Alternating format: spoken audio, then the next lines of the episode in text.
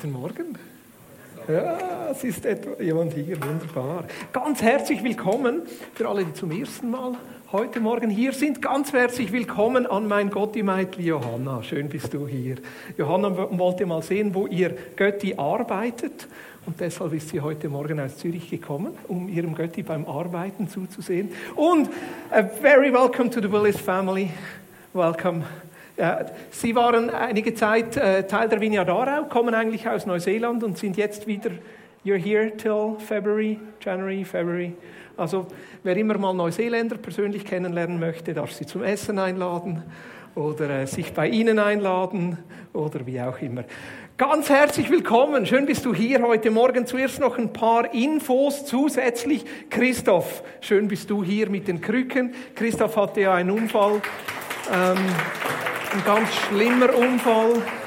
Und jetzt bist du zum ersten Mal wieder hier im Gottesdienst. Und er lässt ganz herzlich danken für alle, die, die sich um ihn gekümmert haben, die gebetet haben, die ihn begleitet haben in dieser Zeit. Und es freut mich wirklich, dass du lebendig und einigermaßen gesund unter uns bist. Und unser Gebet ist es, dass dein, dein Bein wieder ganz, ganz wiederhergestellt wird. Super, dann ähm, seht ihr hier dieses T-Shirt. Äh, die die Winkids Chele haben, äh, haben das Projekt Sierra Leone äh, für unsere Partnerkirchen in Sierra Leone gestalten sie für 50 Kinder solche T-Shirts äh, und äh, ich nehme die dann mit im November und jetzt werden sie noch froh um glättende Hände. Also Glätti-Eisen, oder wie sagt man dem? Bügeleisen, genau. Also wenn jemand gerne bügelt, man darf dazu auch Fußball schauen oder Tennis oder was auch immer. Äh, aber die sollten irgendwie noch gebügelt werden. Wir haben Zeit bis Ende November. Darfst gerne auf Sandra zu. Habe ich das richtig so? Vier, fünf mitnehmen, ein bisschen bügeln. Und dann nehme ich die mit nach Sierra Leone. Das ist auch das Thema in Winkits Kirche. Sie werden immer wieder ein bisschen über Sierra Leone sprechen. Und die Idee ist, wenn ich dann dort bin, mache ich von jedem Kind, das so ein T-Shirt kriegt, ein Foto, dann haben wir den Namen, dann können wir für die beten und sie beten für uns. So ein bisschen Austausch. Und wenn du dich noch stärker ähm, involvieren möchtest, wir bieten Kinderpatenschaften an über Ora Kinderhilfe. Ähm, da kannst du eines dieser Kinder dann aus einem anderen Ort, wo wir auch eine Vineyard-Kirche haben, so als Pate ähm, ja, adoptieren wäre ein bisschen weit, aber unterstützen. Und das fließt dann hinein in ein Community-Projekt. Äh, eines dieser Projekte ist Landwirtschaft. Ich habe eben Fotos gesehen, wie sie äh, Peanuts, wie sagt man dem, Erdnüsse geerntet haben. Und das fließt dann in ein Projekt, wo die ganze äh, Dorfgemeinschaft äh, davon einen Segen hat. Ja. Jetzt, ich möchte noch für etwas beten. Wenn das für euch okay ist vor der Predigt. Ja, ihr müsst jetzt einfach. Nein, natürlich ist das okay. Ähm, wir haben ja Nicole. Wo bist du, Nicole? Nicole? Nicole. Oh. Nicole leitet ein Hilfswerk in Madagaskar. Sie war ja lange Zeit selber in Madagaskar wohnhaft, hat dort ein super Hilfsprojekt aufgebaut, wo es um äh, erste Hilfe geht und dass Madagaskar eigentlich durchdrängt ist von Menschen, die erste Hilfe leisten können. Das ist dort gar keine Selbstverständlichkeit. Und sie hatten jetzt in ihrer Mitarbeiterschaft einen sehr tragischen Unfall, äh, einen Autounfall, wo ein Mitarbeiter tödlich verunglückt ist. Und das ist natürlich ein Stress fürs ganze Team, auch für Nicole. Sie betreut betreut und leitet von hier aus und das ist immer ja, eine Herausforderung, auch wie geht man jetzt konkret mit dem um. Und ich dachte, wir beten noch eine halbe Minute, Minute einfach für Sie, fürs Team in Madagaskar, für, ich weiß nie, ob ich es richtig ausspreche, Aniasu? Einasu, Einasu, ja, ich übe noch. Okay, beten wir. Jesus, es gibt manchmal Dinge, die wir nicht verstehen und die über unser Wissen und Verstehen hinausgehen. Gerade wenn Mitarbeiter einfach plötzlich sterben, tragisch sterben. Jesus, da fragen wir uns schon, was da dein Plan und deine Idee dahinter ist. Und Jesus, ich bete, dass du trotzdem einfach das Beste daraus machst, dass deine Herrlichkeit offenbar wird. Ich bete für Segen und Trost für das Team, dass du mit deiner Gegenwart kommst dass du sie leitest und führst. Ich bete, dass du Nicole einfach viel, viel Weisheit gibst in ihrer Arbeit, in ihrem Aufbau, in ihrer Betreuung. Jesus, ich bete für die Frau von diesem Mitarbeiter, für die Familie. Auch für Versorgung, Jesus. Ja. Jesus, ich danke dir, dass das, was du begonnen hast, niemand stoppen kann. Und wir segnen diese Arbeit in deinem Namen, Jesus. Amen. So, es geht weiter in diesem ähm, spannenden Thema, gut leben, gut enden. Äh, ein Thema, das mich selber sehr berührt. Ähm, was sagt Jesus über dieses gute Leben? Und ich habe ein paar Predigtutensilien mitgenommen, die ich dann heute brauche. Was sagt Jesus über dieses gute Leben und wie können wir selber dieses gute Leben leben? Ähm, das ist so die, das Thema, das uns beschäftigt bis Weihnachten. Wir sind gestartet mit der Frage, ja, was ist dann Leben überhaupt? Oder so, was für ein Mantra haben wir, wenn wir über das Leben sprechen?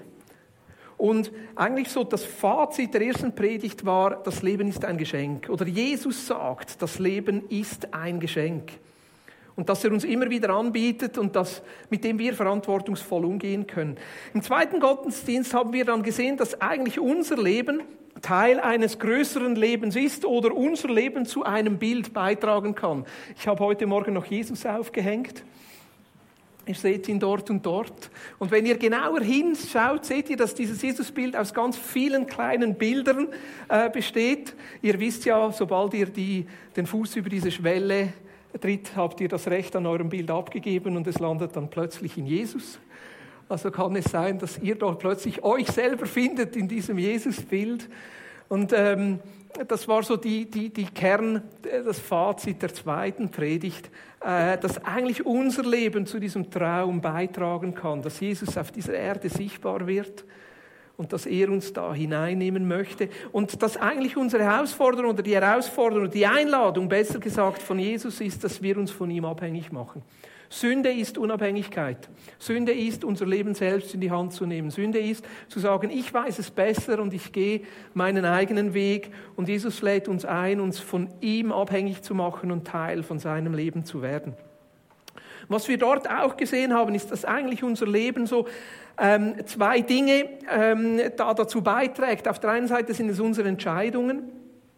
Dinge, die wir ähm, treffen, unsere Entscheidungen, die unser Leben, unsere Zukunft bestimmt. Entscheidungen ist ja etwas, was wir selber tun, ist selbstbestimmt. Und gleichzeitig ist es nicht nur unsere Entscheidungen, sondern auch Erlebnisse, die wir machen. Erlebnisse, das sind Entscheidungen von anderen, die unser Leben dann mit beeinflussen. Entscheidungen von anderen, die unser Leben mit beeinflussen. Weil unser Leben ist, natürlich können wir das gestalten und haben wir alle mit unseren Entscheidungen einen Gestaltungsfreiraum und trotzdem beeinflussen die Entscheidungen und andere Dinge auch unser, unser Leben. Entscheidungen von anderen Menschen, aber auch äh, die Natur, die Schöpfung, Schicksal oder Gott selber. Und das ist so die Gedanken, die ich heute Morgen aufnehmen möchte, ist, wie gehen wir mit Erlebnissen um, die wir erleben.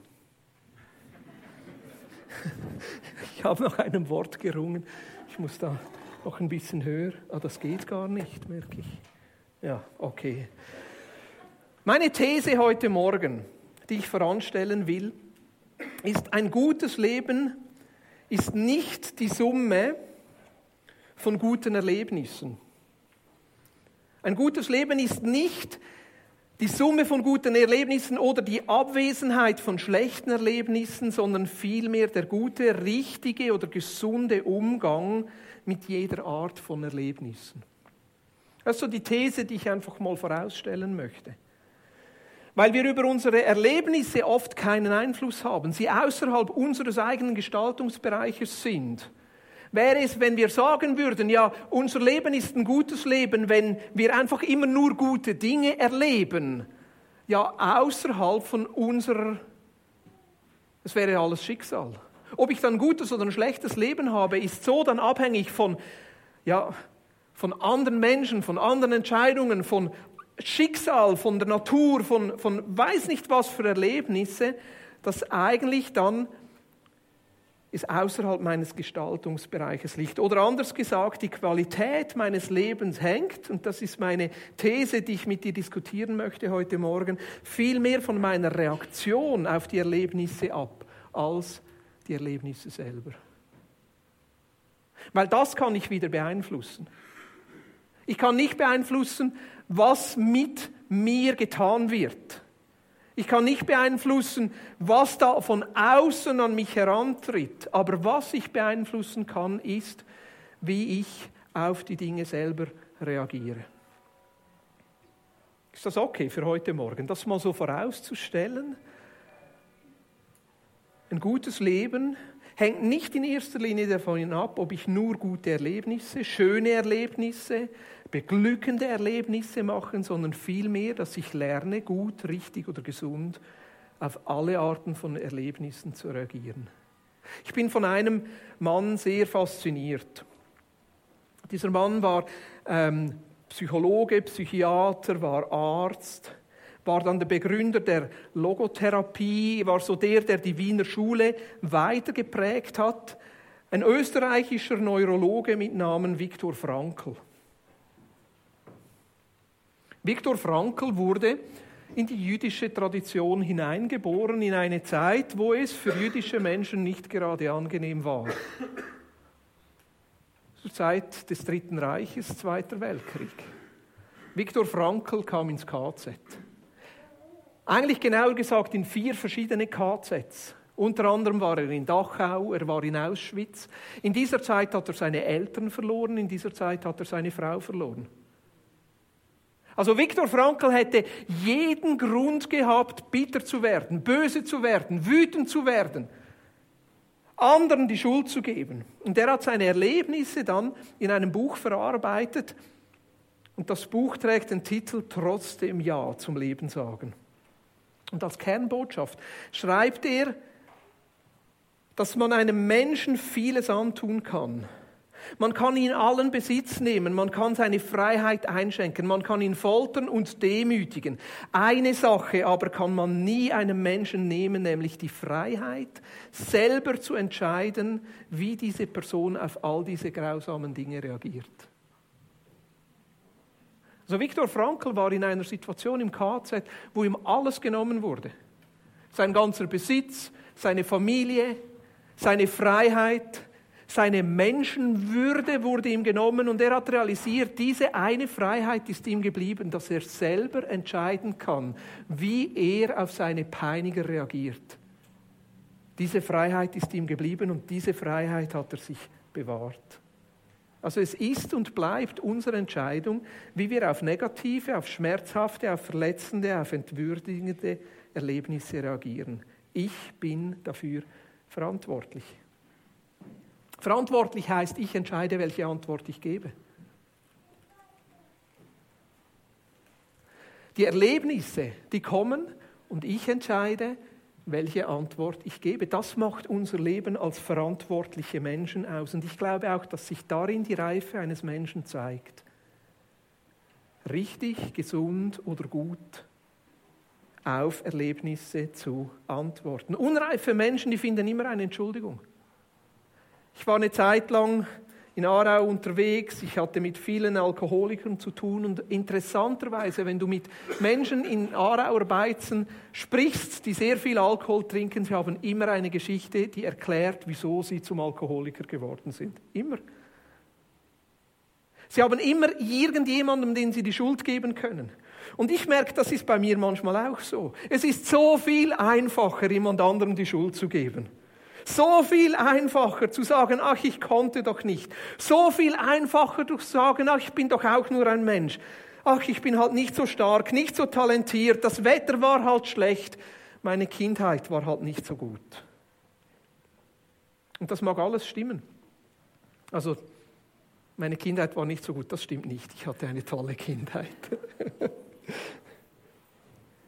Und es ist so, dass die Umstände, in denen wir drin leben, die Erlebnisse, die wir machen, es dem einen einfacher machen, gut zu antworten und dem anderen schwieriger machen, gut zu antworten. Also ich glaube, diese Extremsituation von Viktor Frankl, in einem KZ, entwürdigt, alles genommen, alle verloren und dort richtig und gesund und gut zu antworten, das ist ungleich schwieriger, als ich mir nur vorstellen können in meinem schönen, wohlbehüteten Leben. Und trotzdem, die Tatsache bleibt gleich, es ist meine Verantwortung und auch die Schönheit meiner Freiheit, dass ich mir die Freiheit bewahren kann, ein verantwortliches Wesen bin, das immer wieder Antwort geben kann und sogar, wenn ich mal falsch geantwortet habe, das wieder in Ordnung bringen kann und lernen kann, nächstes Mal besser zu antworten. Oft gibt es ja nicht nur richtig und falsch, sondern es gibt schlecht, nicht so schlecht, ein wenig schlecht, ein wenig gut, ein bisschen besser oder ganz gut. Das ist ja die Art, wie wir leben. Aber ich bin frei und ich bin verantwortlich. Ich meine, das trifft natürlich auch auf alle positiven Erlebnisse zu. Und das finde ich manchmal interessant bei Menschen. Da gibt es Menschen, die erleben schlussendlich das genau Gleiche oder etwas ganz, ganz Ähnliches. Und ich weiß, es ist manchmal schwierig zu beurteilen, ob jetzt das das Gleiche ist oder Ähnliches ist. Aber es gibt Menschen, die sehen das Glas immer halb voll und andere, die sehen das Glas immer halb leer. Und dann bist du mit Menschen zusammen und du merkst, da ist es immer ein bisschen schwierig, immer ein bisschen mühsam und es kostet immer Energie und andere, die bleiben irgendwie positiv. Und dann gibt es noch die Dritten, die nennt man Opportunisten, die sagen, ist mir doch egal, ich habe Durst.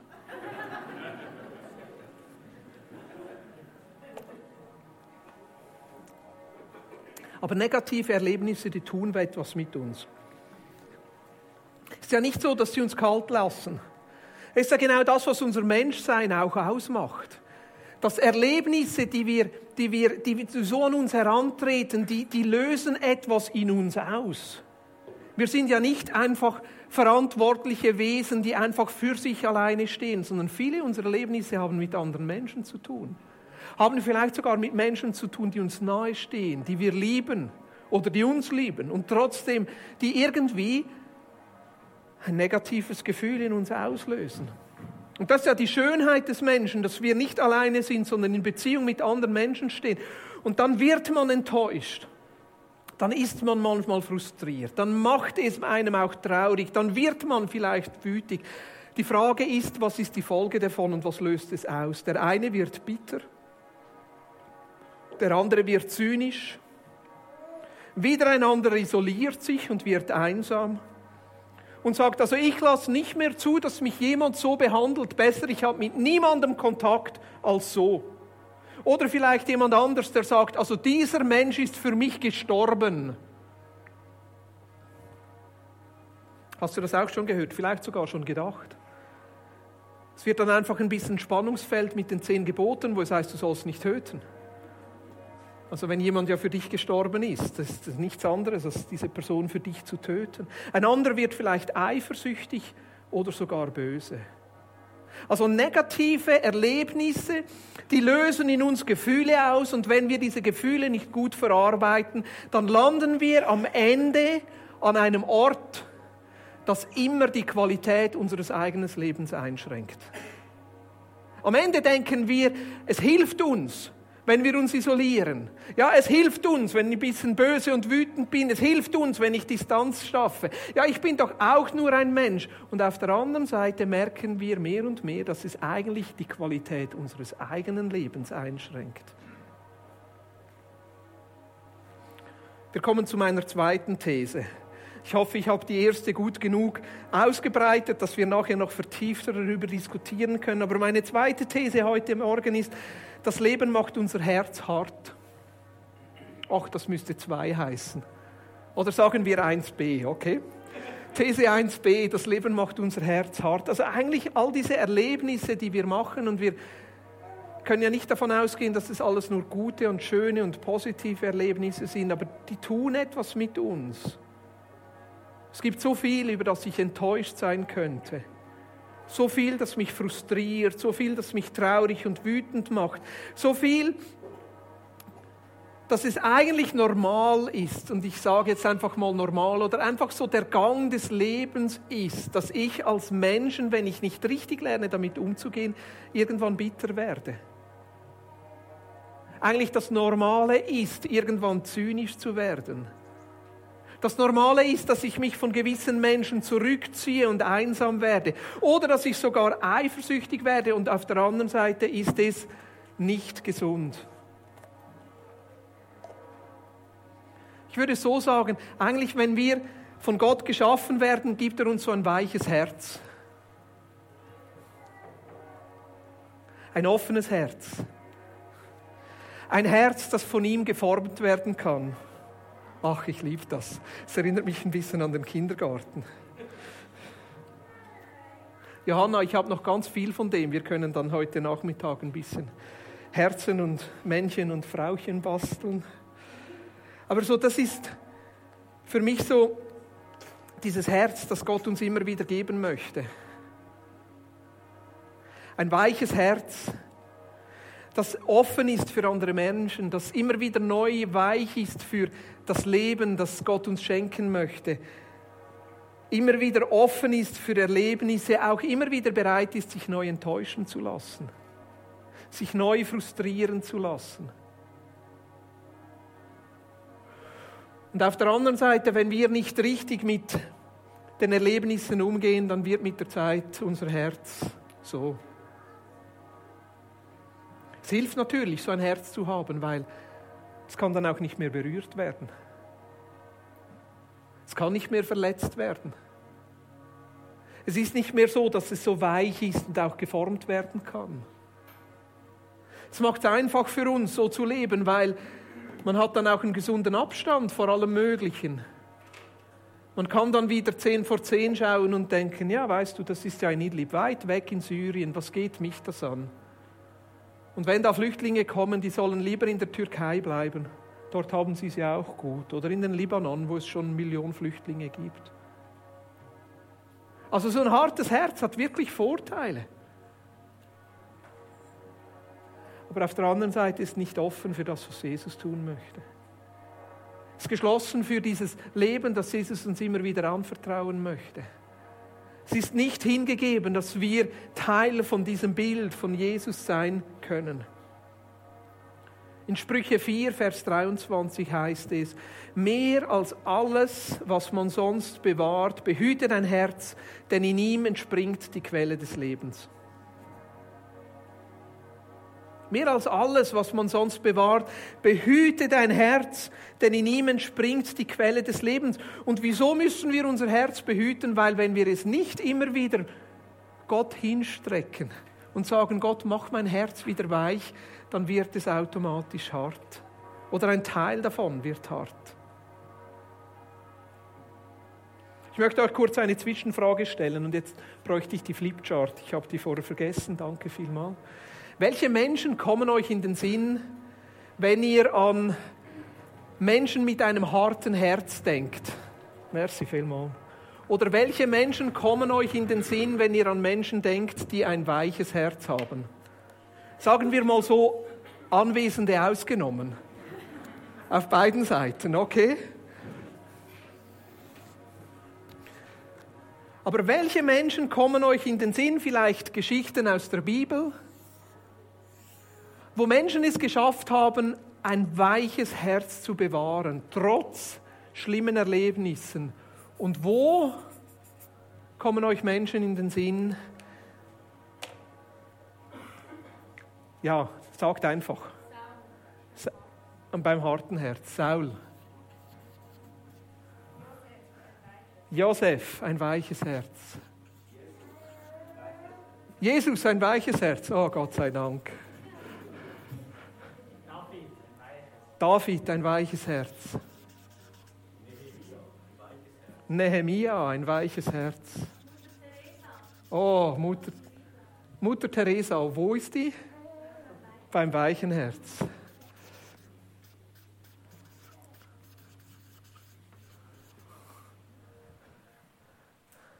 Wer fällt euch noch auf bei? Mhm. Der Böse. Der wäre im harten Herz. He? Ja. Ja. Jona, ein weiches Herz, ein hartes Herz. Zwischendurch ließ er sich erweichen, als er da im Fisch drin war. Aber sonst eher ein hartes Herz. Wer fällt euch noch auf? Saul, nochmal, der gleiche Saul? Ja, macht nichts, machen wir zweimal. Saul der Erste und Saul der Zweite, kein Problem. Papst Franziskus, wo würdest du den? beim weichen Herz. Ja. Papst Francis, Francesco. Ja, das lohnt sich übrigens, den Papstfilm zu schauen, ein Mann seines Wortes. Ja. Kein. Und wo? Beim harten Herz. Ja, hier haben wir noch Platz. Herodes. Herodes. Beim harten Herz. Judas. Wer hat, hast du Judas gesagt? Beim harten Herz. Hä?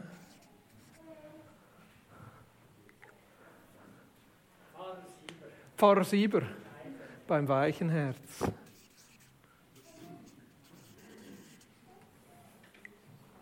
Ich finde die Geschichte von Judas beim harten Herz wirklich interessant. Ich meine, Judas wird nicht so stark beschrieben im Neuen Testament. Und trotzdem, wenn wir mal seine Geschichte ein bisschen verstehen, äh, man vermutet, er kommt so aus dieser Sekte der Essener. man vermutet, dass er sehr stark getrieben war von diesem Wunsch nach Unabhängigkeit, auch von Freiheit von den Römern. Es gibt sogar eine Theorie, die, die, die eigentlich versucht, so, das so äh, äh, darzustellen, dass Judas getrieben war vom Wunsch, dass Jesus jetzt endlich sie von den Römern befreit und darum Jesus verraten hat. Nicht aus eigennützigen Motiven, sondern weil er Jesus dazu zwingen wollte, endlich zu handeln. Ja? Und ich finde das interessant, wenn wir das mal so von dieser Seite sehen, ist Judas eigentlich, der wurde, sein Herz wurde hart, weil Gott nicht so gehandelt hat, wie er sich das vorstellte. Weil er enttäuscht war von Gottes Plan, weil er enttäuscht war von Jesus und dann wie einen Schritt zu weit ging. Und das Verrückte bei Judas fand ich, dass er dann so enttäuscht war, auch ab sich selber, dass er nicht zu Jesus zurückkehrte, sondern sich sein Leben genommen hat. Das finde ich einer der traurigsten Verse im Neuen Testament, wo es heißt, und es war Nacht. Und es war Nacht. In der gleichen Nacht, wo Jesus gekreuzigt wurde, hat er sich das Leben genommen. Er hat die Auferstehung nicht mal miterlebt. Er hat die Hoffnung nicht mal miterlebt. Ist so ein Beispiel von einem harten Herzen, wie es ausschließen kann von diesem Leben, von dieser Vergebung, von diesem Angebot, von dieser Auferstehungskraft, die Jesus uns anbieten möchte. Wie wäre die Geschichte wohl herausgekommen, wenn Judas ein weiches Herz behalten hätte? Vielleicht hätte er selber gemerkt, Mann, ich habe ein hartes Herz. Aber jetzt halte ich das mal aus und strecke das Gott wieder hin und ich bleibe in Gemeinschaft mit meinen Geschwistern. Ich gehe mal zum Petrus, ich gehe mal zum Johannes und frage sie, was soll ich jetzt machen?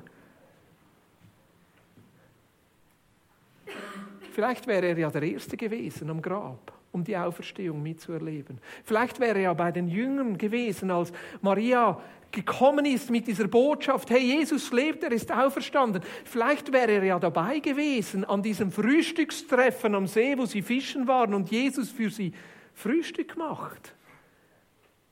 Wenn er sein Herz weich behalten hätte, sein Herz wieder Gott hingestreckt hätte. Eine Person mit einem weichen Herzen möchte ich auch noch hinschreiben von meiner Seite. Für mich ist Hiob einer, der ein weiches Herz bewahrt. Ich meine, wenn eine Geschichte tragisch und unverständlich und krass ist im Alten Testament, dann ist doch die Geschichte von Hiob. Zuerst hat er alles, dann verliert er alles. Ich meine, so eine Möglichkeit, einfach ein hartes Herz zu bekommen. Enttäuscht, frustriert, wütend, unverständlich. Gott, wieso? Wieso? Aber Hiob hat es geschafft, sein Herz weich zu bewahren. Über all diese Kapitel hinweg. Und ich meine, Hiob ist ja wirklich, ach, eine mühsame Lektüre. Da muss man wirklich bis zum Ende durchhalten. Aber was mir auffällt bei Hiob, was hat ihm geholfen, sein Herz weich zu behalten? Er blieb ehrlich. Er blieb ehrlich. Er hat nichts irgendwie versteckt. Er nahm immer wieder seinen Frust, sein Unverständnis da hat Gott sein Herz hingehalten. Das Zweite, was mir bei Hiob auffällt, er blieb in der Gemeinschaft. Er hat sich nicht zurückgezogen. Judas, der hat sich isoliert. Der blieb alleine. Der hat die Dinge für sich geregelt. Hiob, der ließ seine Freunde sein. Obwohl es mühsame Freunde waren. Obwohl der Rat dieser Freunde also wirklich nicht das war, was er jetzt zu dieser Zeit gebraucht hatte. Aber er hat das trotzdem zugelassen und ist in Gemeinschaft geblieben.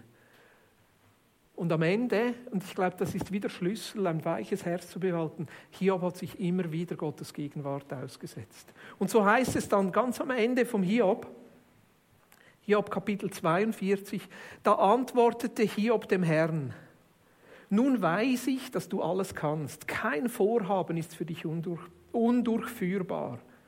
Wer ist es, der Gottes weisen Plan ohne Verstand verdunkelt? Ja, ich habe in Unkenntnis über Dinge geurteilt, die zu wunderbar für mich sind, ohne mir darüber im Klaren zu sein. Du hast gesagt, hör zu, ich will reden, ich will dir Fragen stellen und du sollst sie mir beantworten. Bisher kannte ich dich nur vom Hören sagen, doch jetzt habe ich dich mit eigenen Augen gesehen. Darum widerrufe ich, was ich gesagt habe und betreue, bereue in Staub und Asche. Was hat den Unterschied ausgemacht bei Hiob? Er hat sein Herz weich behalten, ist Gott immer wieder hingestreckt und am Ende ist er Gott begegnet. Das Verrückte bei Hiob finde ich, er hat auf all diese Erlebnisse, die er gemacht hat, keine Erklärung gekriegt. Also er hat keine Antwort gekriegt auf sein Warum. Und trotzdem ist er Gott begegnet und hat ein weiches Herz bewahrt ist ehrlich geblieben, hat Gemeinschaft zugelassen und sein Herz immer wieder vor Gott ausgebreitet. Ich glaube, das ist es, was ein Herz weich behält. Ich möchte mit euch noch zum Ende einen Psalm anschauen. Mögt ihr noch? Zwei Minuten, Psalm 73. Psalm 73 ist eigentlich das Bondo zu Hiob. Also wenn du Hiob nicht lesen magst, kannst du einfach Psalm 73 lesen. Ist Hiob in Kurzfassung. Ja. Wie heißt das bei... Äh, Zusammenfassung da bei den Businessbüchern? In a nutshell, genau. Es gibt auch so einen Dienst, das Bücher für dich auf vier Seiten zusammenfasst. das ist das. Hiob zusammengefasst in, ich glaube, 27, 28 Verse. Ein Gotteslied von Asaf. Wirklich, Gott ist gut zu denen, deren Herz aufrichtig ist. Also Asaf setzt schon den Ton und das ist doch schön. Eigentlich Asaf weiß es. Asaf weiß es, Gott ist gut zu denen, deren Herz aufrichtig ist. Hey, das gute Leben ist, wenn du dein Herz weich behältst. Nicht das harte Herz, wenn du dein Herz weich behältst. Also die, die ihr Herz weich bewalten, denen ist Gott gut, die haben dieses göttliche Leben. Doch ich, ich wäre fast ausgeglitten. Nur wenig fehlte noch, da wäre ich ausgerutscht denn ich ärgerte mich über die Selbstherrlichen, als ich den Wohlstand der Gottesfeinde sah. Ich ärgerte mich. Versteht ihr doch das erste Gefühl, das da hochkommt, diese Wut, diese Ärger. Ach, vielleicht hat er noch ein negatives Erlebnis gemacht mit so einem Selbstherrlichen. Vielleicht hat er ihn übers Ohr gehauen. Ja, oder hat das Haus zu teuer verkauft oder hat das nicht gekriegt, was er wollte. Denn sie leiden keine Schmerzen, heißt es im Vers 4. Solange sie leben, ihr Körper ist gesund und wohlgenährt. Spürt ihr, wie da die Wut durchkommt? Wut vielleicht auch auf Gott. Gott, wieso lässt du das zu? Die Mühsal der übrigen Menschheit kennen sie nicht und werden nicht geplagt wie die anderen. Diese, dieser Frust, der da hochkommt über die Ungerechtigkeit, Gott, wie kann es sein, dass jemand, der ohne dich lebt, es so gut hat und die, die nach dir suchen, es nicht gut haben? Gott, wie kann das sein? Vers 6. Deshalb schmücken sie ihren Hals mit Hochmut und in Gewalttat kleiden sie sich.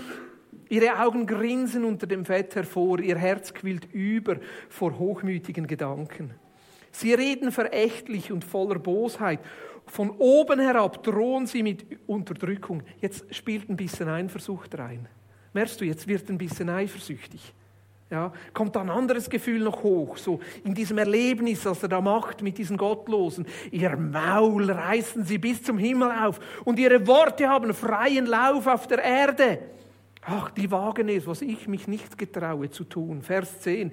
Darum läuft sein Volk ihnen auch nach. Nimm ihre Worte begierig auf wie Wasser. Vers 11, dabei sagen sie, was soll Gott denn davon erfahren? Kann der Höchste das überhaupt wissen? Und jetzt fängt er an, an Gott zu zweifeln. Wirklich? So sind sie, die Gottesverächter. Sie machen sich stets ein schönes Leben und häufen sich immer mehr Reichtum an.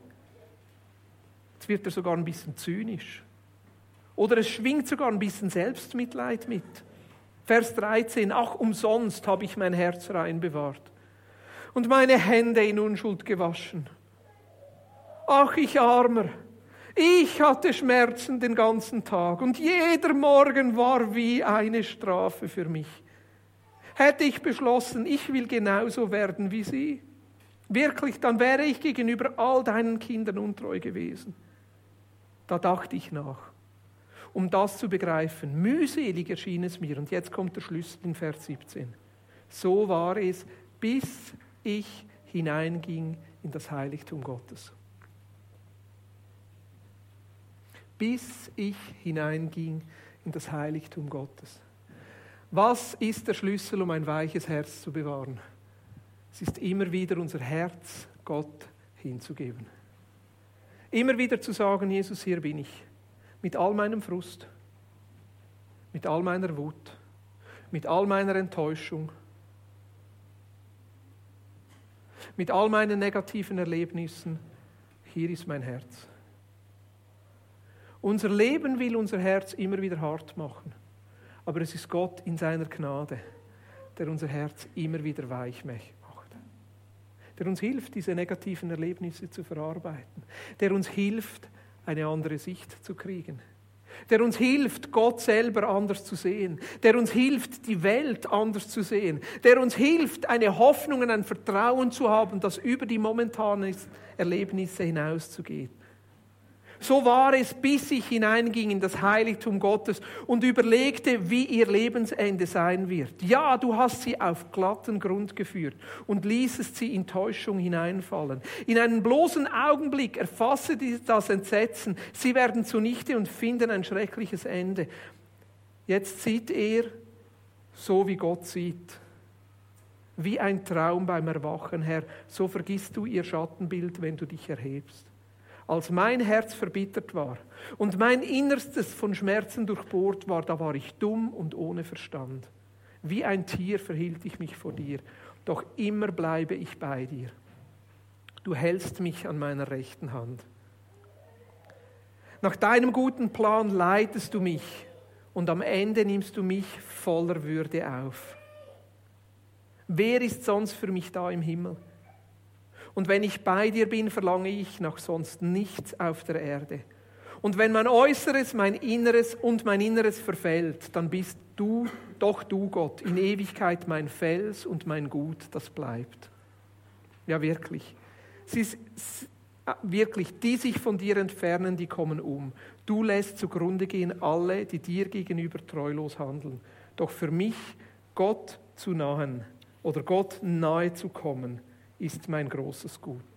Beim Herrn, bei Adonai suche ich Schutz. Gern will ich erzählen von allem, was du tust. Und das ist doch das, was wir heute Morgen bereits in den Liedern gesungen haben. Gott ist mein Glück. Ihm nahe zu sein ist mein Leben.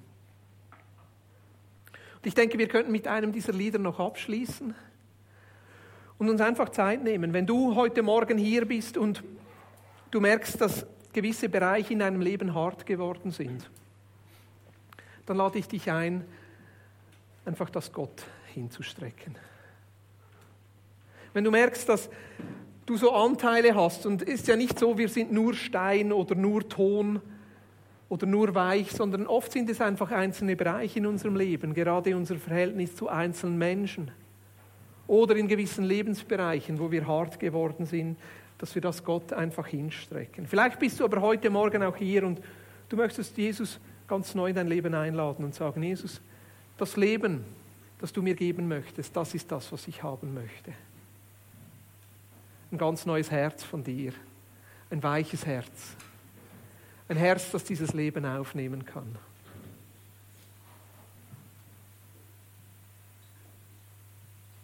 thank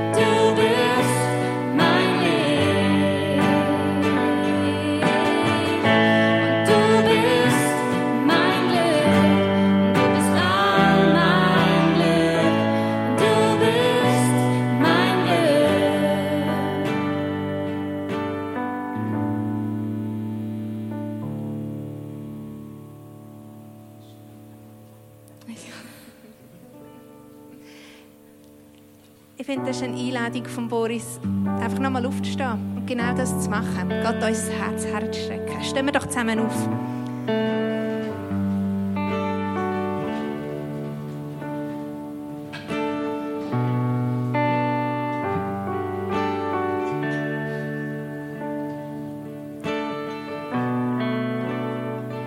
Und wie schon am Start, ich tue gerne meine Hände ausstrecken. Falls du auch möchtest, darfst du natürlich gerne mitmachen. Falls nicht, darfst du es sein.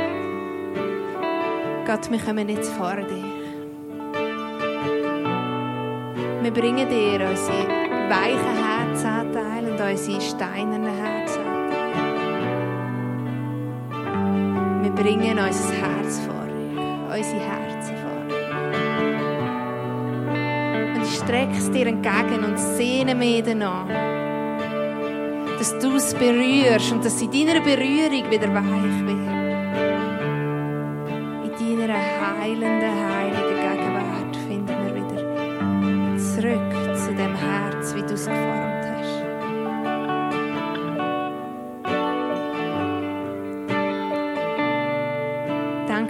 Dir nichts hart ist, dass du dir würdest abwenden sondern du dich freust, wenn wir vor dir kommen und dir das entgegenstrecken. Und du uns liebevoll anschaust und entgegennimmst. Dass du jetzt kommst und jetzt uns berührst. Dass du steinerne Teil anlenkst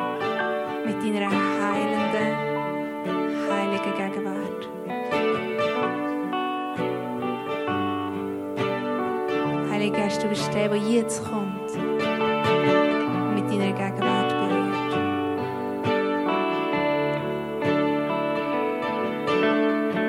Nichts ist zu hart, nichts ist zu alt, nichts ist resistent gegen deine Gegenwart, sondern alles dürfen wir einfach dir entgegenstrecken. Vor dich kommen, zu dir bringen